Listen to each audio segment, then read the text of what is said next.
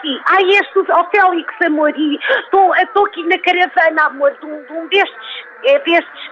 Sim, porque não cheguei a tempo com os transportes, isto está de tal maneira, uma confusão tão grande e na cidade e que não. Pronto, então diga aqui do telemóvel, cá pai. Ai, senhor ouvintes, isto quando uma mulher e quer acompanhar de perto tudo o que a roda política dá nisto. Ainda hoje é segunda-feira e tenho o corpo num estado que penso que fui atropelada pelo Paulo Rangel, credo, valha-me Deus. Bom, vamos lá saber então como foi este fim de semana ao nível da, da campanha política e tudo e tudo e tudo. Na rubriqueta, Dona Rosetti, conta-me como foi. Olha, não liguei muito ao nome da rubriqueta porque a imaginação não dá para mais. Bom, ora bem, no PS, o fim de semana ficou marcado pela presença de dois históricos, o meu querido Manuel Alegre e o não menos querido Mário Soares. A Manuel Alegre disse que se deve derrubar a direita e ajudar a eleger a esquerda possível.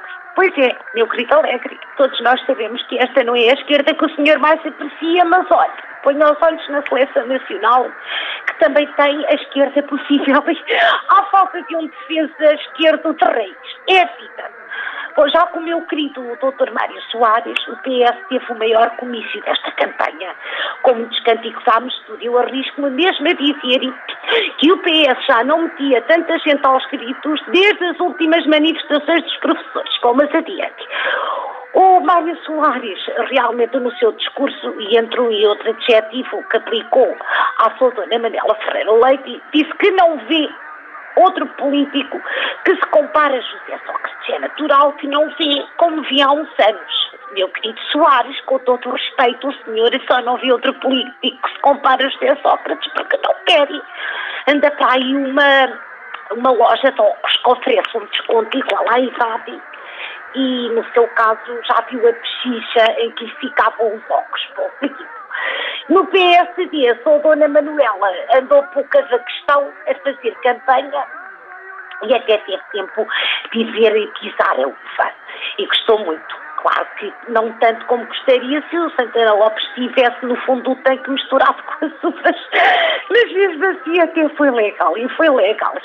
Agora a figura do PSD no fim de semana acabou por ter o professor Marcelo, professor Marcelo, que apareceu na campanha para dizer é preciso uma vitória larga e forte e que para isso é preciso um combate mais arrochado e ambicioso, com convicção e esperança e alegria. Oh, agora que fui possuída por, por, por, por, aquelas pessoas que, que têm o problema do chipas, essas pessoas, exato. Foi ao menos assim que o professor disse. Depois de dizer isto, deu um valente abraço à sua dona Manuela e foi para casa ler 14 romances e seis biografias que no domingo é dia de dar conselhos. Nos outros partidos, tudo mais ou menos na mesma, não é? O Paulo Portas garante que há cada vez mais gente a pensar como eles, se há ou não há, não sei, mas já disse ao meu conveia, tu livra-te. Homem, tu livra-te. Que não seja agora, depois de velho, que te dá para isso, do, do, já, já, do, do CTPP. Já os comunistas esgotaram o Palácio de Cristal no Porto, é natural. É curiosidade. Nunca nenhum deles tinha visto cristal e, portanto, escutaram. Bom, no bloco de esquerda nada de novo, ou seja, Francisco Louçã continua a recusar todos os convites de América Mourinho para o adicionar ao Facebook e pronto.